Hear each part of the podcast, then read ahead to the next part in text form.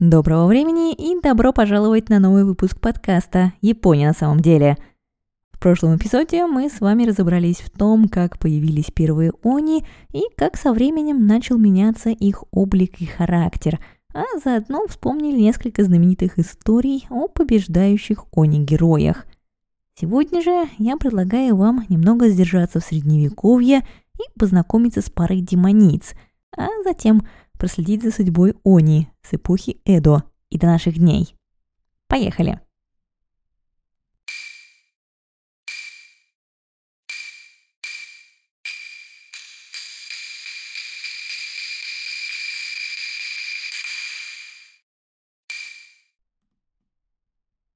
В прошлом выпуске мы с вами смотрели в основном на огромных воинственных они, пол которых без долгих раздумий определили бы как мужской – но в самом начале эпизода, разбирая варианты происхождения Они, я просила вас запомнить демоническую старуху Йомо Цусикоме, которую богиня Изанами отправила вслед опозорившему ее мужу. Йомо Цусикоме начинает не только японскую, но и женскую линию происхождения Они. И с разговора о разного рода демоницах мы сегодня и начнем. Историк и антрополог Кояма Сатуко пишет о том, как женщин все чаще стали ассоциировать с Сони по мере понижения их социального статуса. Виноват же в этом, по ее мнению, не в последнюю очередь буддизм. С самого начала в буддизме бытовала дискриминация женщин. Когда буддизм был впервые представлен в Японии, этот аспект не прижился – но со второй половины IX века с распространением патриархальной системы постепенно укреплялось и предубеждение против женщин. С периода Камакура до периода Мурумати женщин все чаще ассоциировали с Они. В драмах театра Но часто появляются женщины, сходящие с ума от ревности и превращающиеся в Они. Женщины были аутсайдерами в обществе, управляемым взрослыми мужчинами. В то же время – Роль женщин была крайне важной, поскольку все рождаются от женщин, и именно поэтому в обществе и требовалось их подавить. С самого начала слабые создания не считались бы они, говорит Каяма. Пожалуй, самой древней после Йому Цусикомы японской демоницей можно назвать Хасихиме, буквально принцессу моста – Легенду о Хасихиме упоминает даже написанная в самом начале XI века повесть о Гензи, а значит, она появилась и сформировалась задолго до других знаменитых демонических историй. В истории этой эпохи сюжет начинался с того, что беременная жена, страдавшая от утреннего недомогания, попросила мужа принести ей водорослей. В поисках водорослей муж оказался в подводном дворце – где приглянулся одной из подводных богинь, стал уже ее мужем и домой не вернулся. Земная же жена, ждавшая его возвращения, в какой-то момент отчаялась и бросилась в бурные воды реки Удзи. Так она стала Хасихиме, и в этом виде даже почиталась в небольшом святилище у основания моста. Но постепенно история меняется, приобретая все более ужасающие очертания – XIV веку и текстом, повествующим о противостоянии между кланами Тайра и Минамото, муж оставляет Хасихиме в пользу другой земной женщины, но она все так же в отчаянии прыгает в реку. Правда, после смерти становится не божеством, а мстительным демоном. Вот так эта легенда выглядит в повести о Хейке. Во времена Райко люди стали бесследно исчезать. Предсказатели выяснили, что во время правления императора Сага некая благородная дама, поглощенная ревностью, отправилась в святилище Кифуны. Там она стала молиться божествам, прося их превратить ее в Они еще при жизни, чтобы она смогла отомстить женщине, которая увела ее мужа. Божества откликнулись на ее зов и наказали ей изменить свой облик и 21 день окунаться в воду реки Ути – Обрадованная полученным ответом женщина сделала все по наказу. Разделила волосы на пять частей и заплела их в пять рогов, намазала лицо и тело красным пигментом, надела на голову перевернутую железную треногу для котла, а в руки и зубы взяла три зажженных факела. Поздней ночью, когда по дороге Ямато она побежала на юг, встретившие ее прохожие от ужаса падали замертво. Так женщина стала Они, известным как Уджино Хасихиме. Затем же она, не теряя времени, избавляется от неверного супруга, его новой пассии и их родственников. Чтобы убить мужчину, она оборачивается женщиной, чтобы убить женщину – мужчиной. А когда жертв для мести больше не остается, начинает убивать без разбору. Демон наводит на столицу такой ужас, что после часа обезьяны, то есть где-то после пяти вечера – Люди накрепко закрывают ворота и двери и стараются не выходить на улицу без особой надобности. К слову, вам ничего не напоминает общий сюжет истории с исчезновениями людей в столице, предсказаниями Онмёдзи и ответственным за пропажу ужасным Они. А историкам напоминает. Так, исследователь фольклора Норико Рейдер предполагает, что легенда о Хасихиме – стала основой уже хорошо известной вам истории о Сютендоджи. Разве что вместе с тем, как история стала более политизирована, он поменял пол с женского на мужской. В XV веке история Хасихиме ложится в основу постановки театра Но «Канава». Канава не дорожная, а канава – та самая тренога для котла – Пропуская часть с исчезновением людей, первый акт пьесы начинается сразу с еженочных молений женщины в святилище Кифуне. Молится она все о том же – превратить ее в они, чтобы она могла убить оставившего ее мужа. Впрочем, настроение у пьесы куда более лирическое.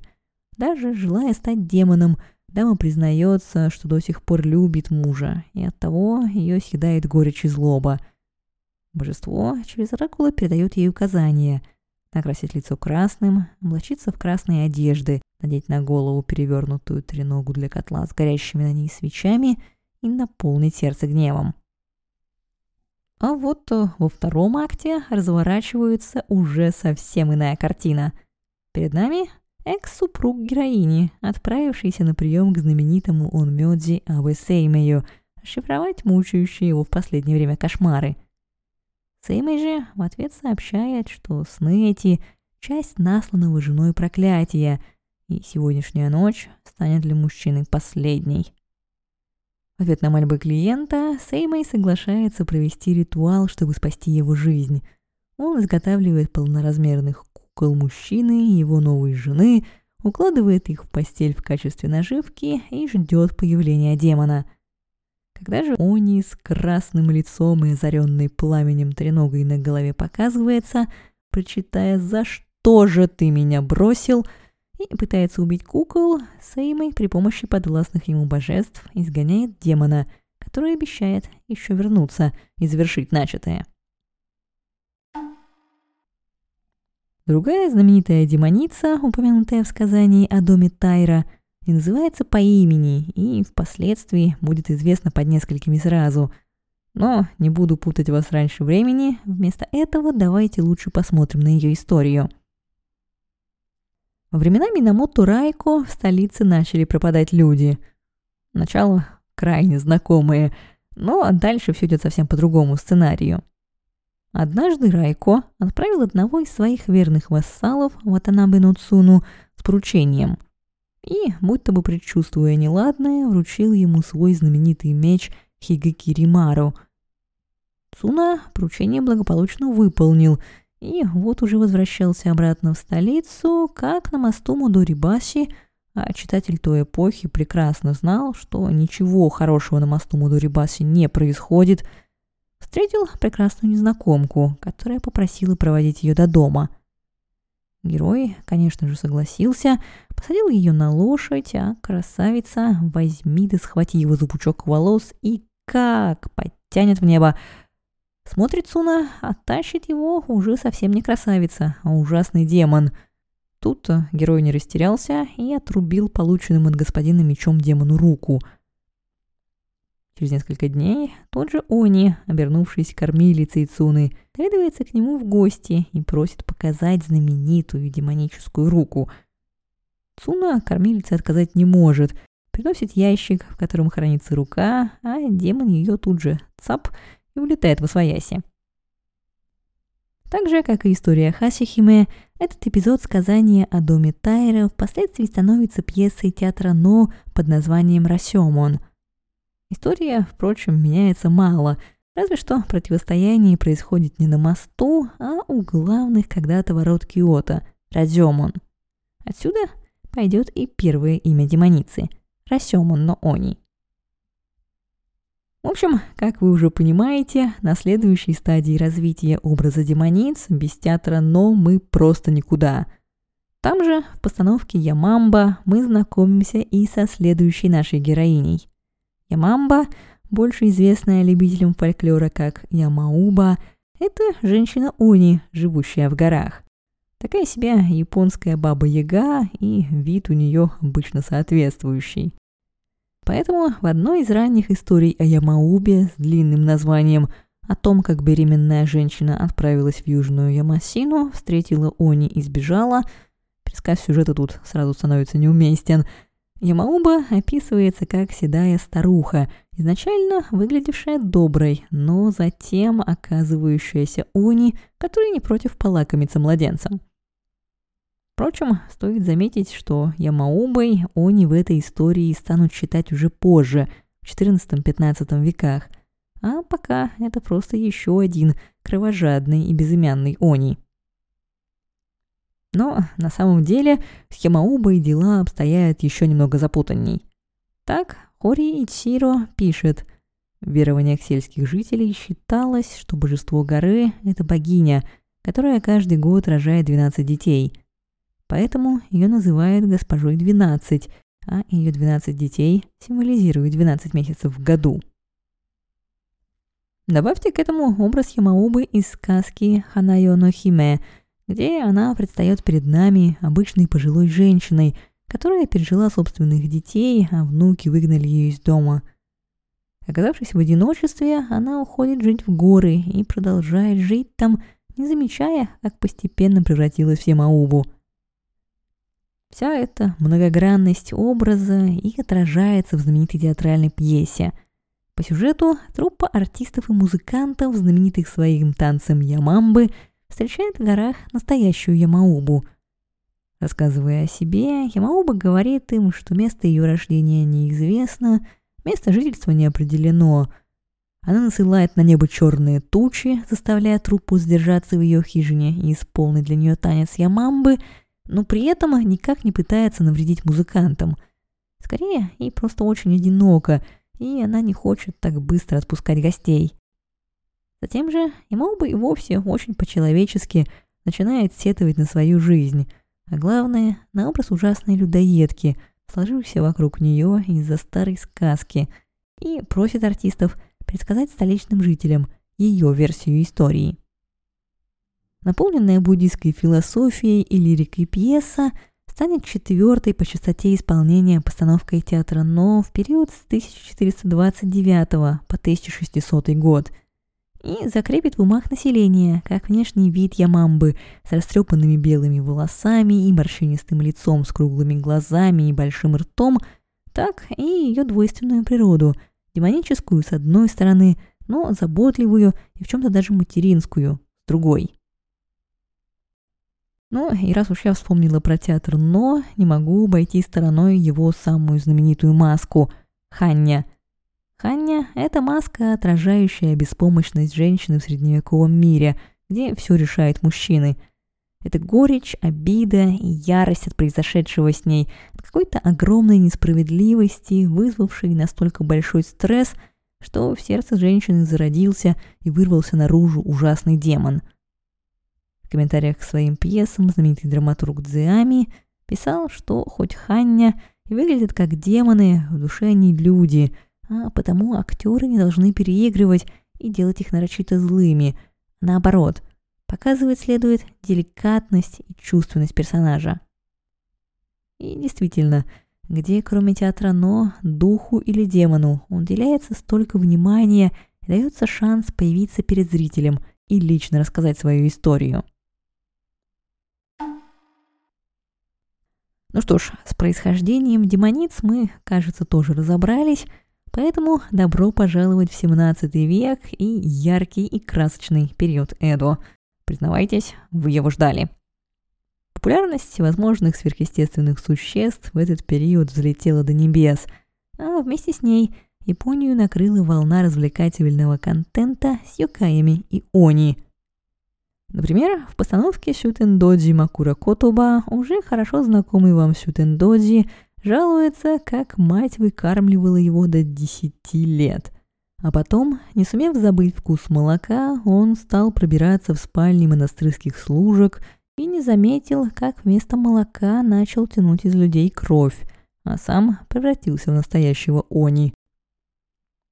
В истории Сютендоджи Курюа Хинагата банда Сютендоджи и вовсе похищает куртизанок из кварталов Йосивара, Симабара и Синмачи, чтобы создать свой собственный квартал удовольствий, в который с легкой подачей автора превратился дворец демона. Никакого людоедства в этой истории тоже нет и в помине. Сютендоджи напивается вполне обычным саке, и даже герой-спаситель девушкам уже не нужен – они с легкостью спасаются сами, оставляя демонов в дураках. Расположенном неподалеку от Киото городе Оцу, служившем последней станцией тракта Такайда, путешественникам продавали веселые картинки с популярными местными персонажами.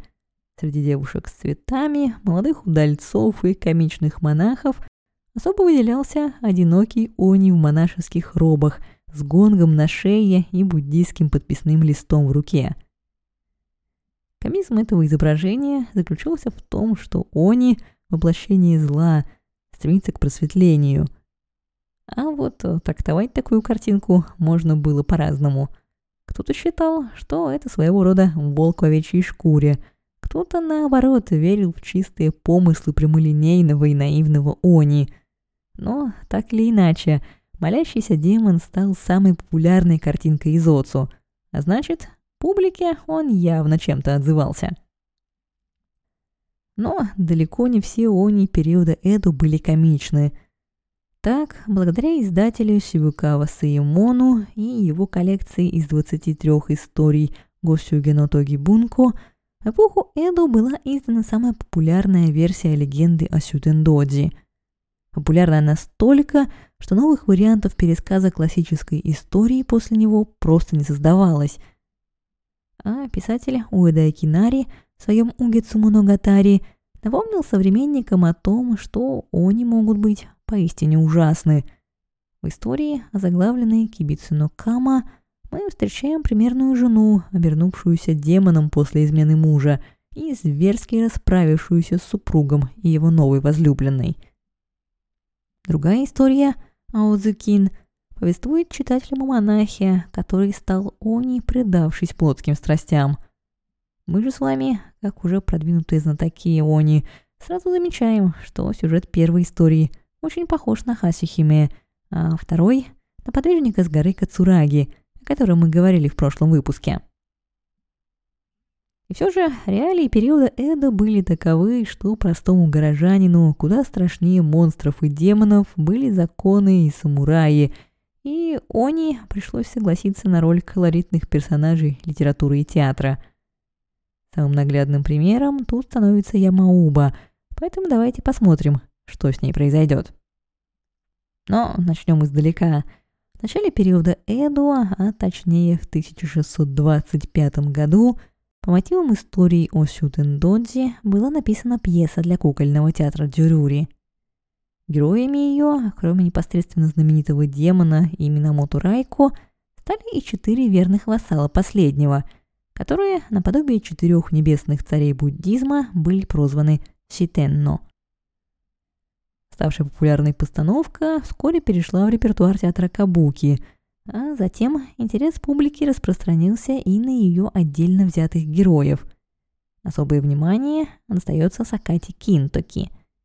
Достается отчасти случайно и, в общем-то, потому, что исторических подробностей про него известно было мало, и это полностью развязывало драматургам руки. Наверняка вам на глаза попадались изображения мальчика-силача Кинтару в красном передничке. Так вот это и есть – Кинтуки в детстве. Рос этот супер-ребенок, по легенде, в горах. Матерью его была никто иная, как демоница Ямауба.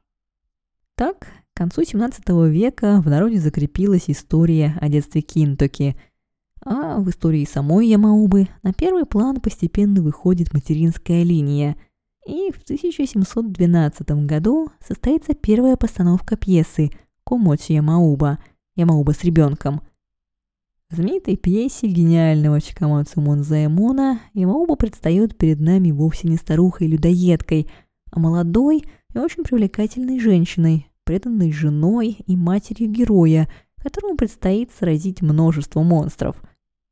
Вместо того, чтобы при встрече атаковать Райко, Ямауба Чикамацу появляется перед ним довольно беззащитной. Рядом с ней ребенок лет пяти-шести, тот самый Кинтаки, который ни на шаг от нее не отходит. Образ красавицы Ямаубы моментально заинтригует художников, которые нарисуют огромное количество работ на тему материнской любви. Особо чувственными считается тут работа у Тамаро.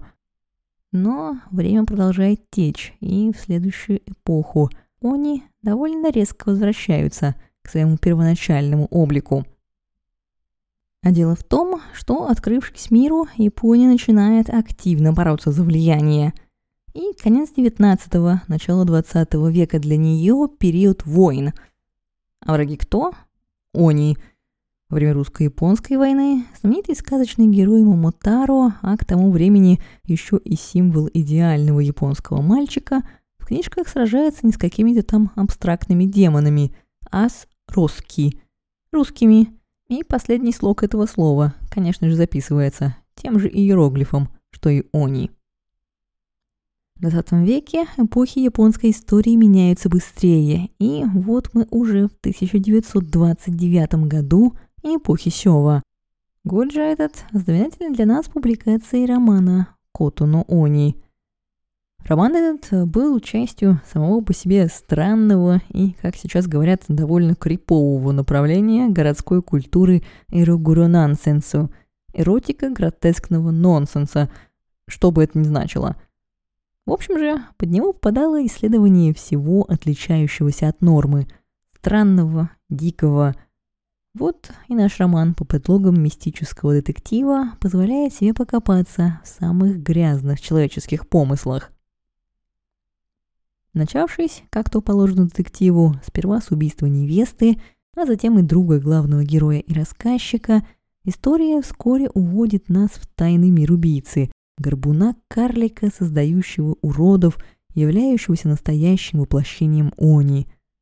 И хотя, казалось бы, никаких упоминаний фольклора в произведении нет, история главного злодея — это история Кинтеро, если бы его мать Ямауба оказалась незаботливой матерью, а той самой проклинающей всех и вся и пожирающей путников ужасной старухой.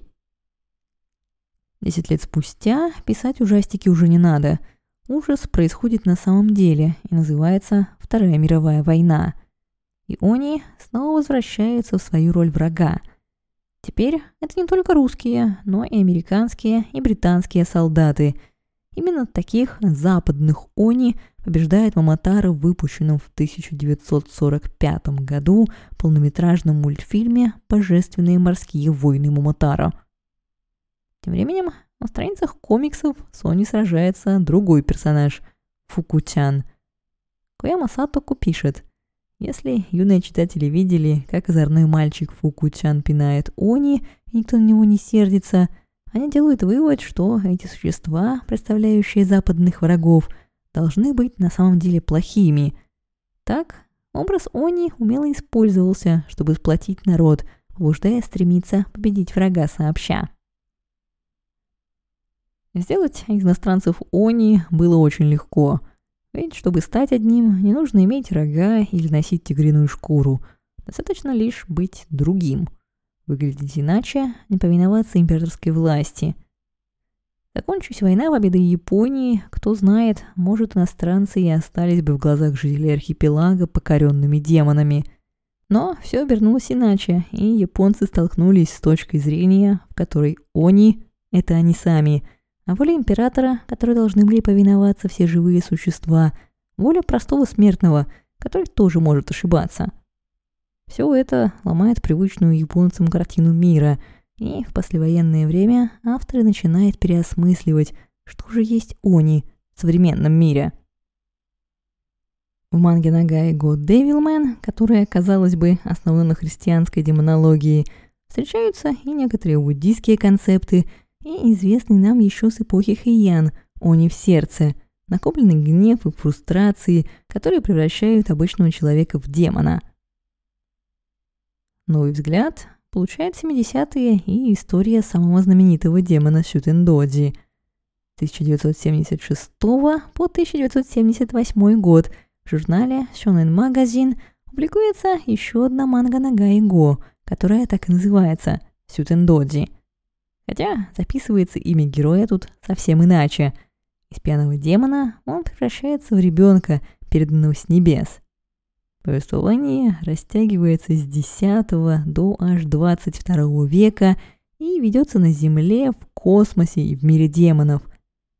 Начинается же история с того, что супругом Сиба при посещении фамильной могилы является огромный Они и передает ребенка, которого обещает забрать обратно через 15 лет. Мальчика называют Читенду Дзиро, и в 15 лет на голове его проклевываются рога, а сам он обнаруживает в себе сверхспособности. Разумеется, тут же появляются и союзники, и враги, и закрученный сюжет. Но вывод Нага и делает все тот же. Все самые ужасные они порождены людьми. У Такахаши Румико все куда радостней. В манге у Русей Яцура обаятельная и даже несколько секси инопланетянка Они Лум – старается быть хорошей женой человека. И хотя внешний облик Лум соответствует классическому образу Они с рогами, клыками и в одежде из тигриной шкуры, она совсем не страшная. Да, другая, и в мире людей ее поджидает множество неловких моментов, когда она совершенно не соответствует принятым нормам поведения. Но при проявленном обеими сторонами усилии люди и они вполне могут жить в мире и согласии. Далее мы отправляемся в 90-е, где Акира Курасава в своем фильме «Сны» использует образ Они, чтобы предупредить мир об опасности ядерных технологий. Его кошмаре плачущий демон в мире, напоминающем поросший одуванчиками буддийский ад со средневековых свитков, вокруг прудов цвета крови, страдающая от невыносимой боли Они, когда-то бывшая людьми. Хаяо Миядзаки, воскороносных унесенных призраками, отходит к переосмыслению юкаев и они творчески. В его персонажах сложно с первого взгляда опознать Цучигуму или Ямаубу, но стоит приглядеться, и Юбаба с ее чрезмерной опекой над гигантским ребенком Бо – это все та же Ямаоба с ребенком из пьеска Буки 18 века. Угадайте, где еще в нулевые покажется Ямауба – кто сказал Харадзёку? Вы абсолютно правы, именно там. Увы, история не сохранила имен, но, вероятно, с подачи кого-то из редакторов модных журналов той эпохи радикальных представительниц субкультуры Гяру прозвали Ямамба. Ямамба в своем образе переусердствовали с автозагаром, губы и глаза красили в белоснежно-белый, носили объемные и довольно лохматые прически и опасной длины маникюр – Образ для неподготовленного глаза действительно получался весьма демонический. И хотя сами девушки, скорее всего, не загадывались о том, что слово «ямамба» было позаимствовано из пьесы 15 века, оно пришлось как нельзя кстати. Причем не только во внешних характеристиках образа, но и в той подростковой инаковости и некой потерянности, которая характеризует горную демоницу из старой пьесы. Надо сказать, современные авторы тоже во многом тяготеют к образу демонов, которых мы видели в постановках театра Ноо. Они для них не просто зло, которое нужно истребить. Это персонажи со своими мотивами, чувствами и переживаниями. И им нужно дать слово. Так, хладнокровом Хозуки мы погружаемся в бюрократический мир японского ада, где живут и честно трудятся тысячи они. И жизнь у них тоже не такая простая – Адская машина должна работать идеально, а тут то нехватка кадров, то международный скандал намечается. Аниме «Клинок, растекающий демонов» и вовсе стало социальным феноменом, когда смотреть его начал и старый млад. Все это показывает, что японцы совершенно не хотят расставаться с образом Они. Ведь он, с одной стороны, настолько близок и понятен, а с другой – настолько многогранен, что Они могут символизировать буквально что угодно. Этот классический ярлык другого продолжает играть свою роль в японской культуре – но, напоминает Кояма Сатоко, в нынешней ситуации, когда мы не знаем, куда движется мир, не стоит забывать темное прошлое Они и проверять себя на предвзятость каждый раз, когда хочется повесить на кого-то этот ярлык. Кажется, добавить к этому емкому предостережению мне нечего, а потому спасибо, что дослушали этот выпуск до конца. И особая благодарность Сергею М., Марго, Эцегу Харрису и всем тем из вас, кто поддерживает подкаст на Бусти. Там, к слову, доступна расширенная версия этого эпизода и другие плюшки. Все ссылки вы можете найти в описании. Я же на сегодня откланиваюсь. До встречи в следующем выпуске и пока!